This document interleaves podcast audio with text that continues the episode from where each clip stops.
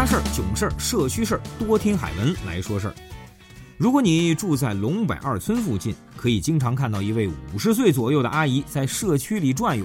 哎，听海文讲到这儿，以为今儿个又要说抓坏人的故事了吧？哎，不是的，这次海文讲一个热心肠社区阿姨的事儿。这个阿姨呢叫王玉华，家呢就住在龙柏二村。几年前，这个小区进行综合改造，增设了不少花坛呐、绿地啊之类的。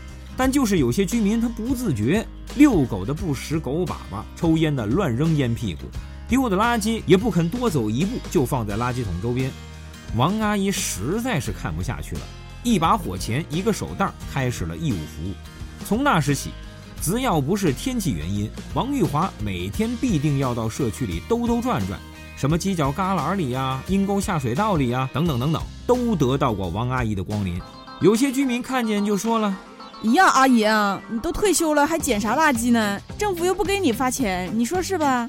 每到这个时候，王阿姨总是笑眯眯的回答：“俺们锻炼身体啊，我怎么觉得身浪向不适宜？”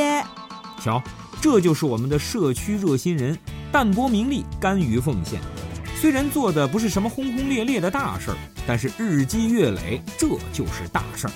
那么，如果您也有乱扔杂物的小习惯，不妨想想王阿姨他们的辛苦。